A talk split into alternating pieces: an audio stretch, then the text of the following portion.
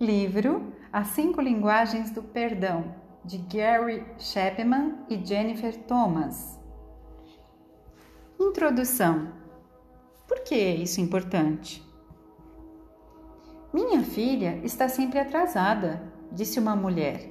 Ela é uma jovem maravilhosa, mas tem o costume de chegar atrasada a todo lugar. Ao jantar em nossa casa, à igreja, aonde for. Não é algo tão importante, mas gostaria que pelo menos uma vez ela pedisse perdão. Outra mulher, que chamarei de Lisa, disse-me o seguinte: Amo muito meu marido, mas estou cansada dos repetidos pedidos de desculpa sem que haja mudança de comportamento, especialmente quando se trata dos afazeres domésticos. Não basta dizer desculpe-me por ter esquecido de limpar o chão da cozinha ele tem de se lembrar de limpar. Jack, um cinquentão, está magoado com o irmão porque anos atrás este fraudou certa quantia em dinheiro e disse: Em nenhum momento ele me disse que sentia mal pelo que fez. Não me importo com o dinheiro, mas penso que ele deveria consertar as coisas de alguma maneira. Michele divorciou-se recentemente de Sam. Contudo, ela reconhece sua parte na desintegração do, do casamento e Deus a está levando a buscar reconciliação. Lá no fundo, creio que Deus está dizendo que vale a pena seguir por essa estrada tão pouco utilizada, disse ela. Essas ofensas todas variam de chateação à destruição da vida. Em todos os casos, porém, o relacionamento precisa de reparos. Um erro precisa ser corrigido. Por onde começamos? Sara se perguntava a mesma coisa quando se aproximou de mim em um dos meus seminários sobre casamento. Antes do início da conferência, ela me perguntou: O senhor vai falar sobre a importância do perdão? É um tópico interessante, eu respondi. Por que está me perguntando isso?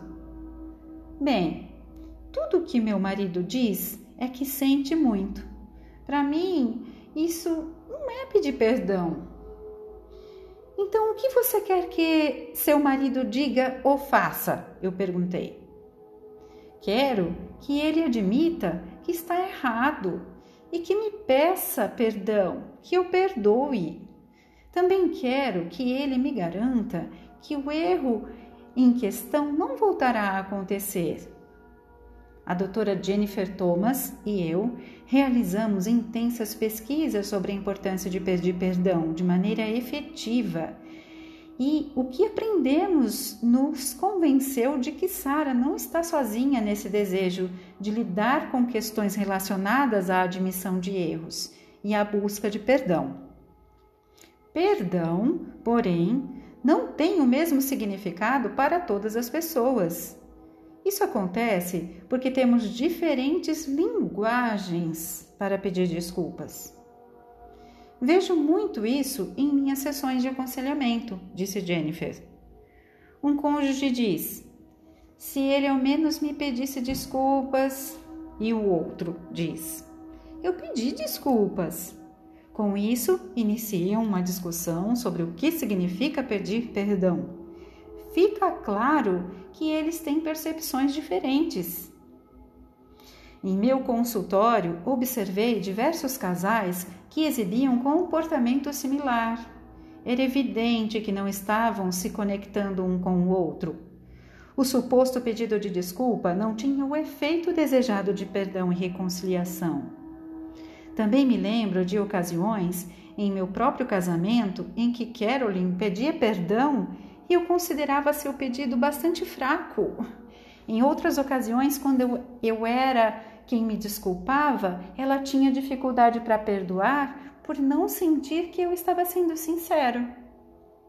Acreditamos que ir além de um rápido sinto muito, ou seja, de fato aprender a pedir perdão, pode ajudar a reacender o amor que foi esmaecido pela dor.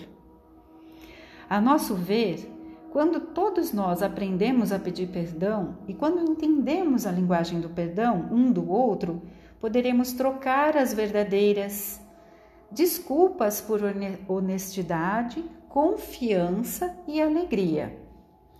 Todos estamos dolorosamente conscientes dos conflitos, das divisões, da ira e das contendas existentes em nosso mundo hoje, desde as grandes capitais até as pequenas cidades do interior. Concluiremos, portanto, com um capítulo que alguns poderão considerar algo etéreo, mas que, ao nosso ver, tem um grande potencial. Como seria o mundo se todos aprendêssemos a verdadeiramente pedir perdão? Junte-se a nós nesta análise do que significa pedir perdão e seguir rumo ao perdão verdadeiro.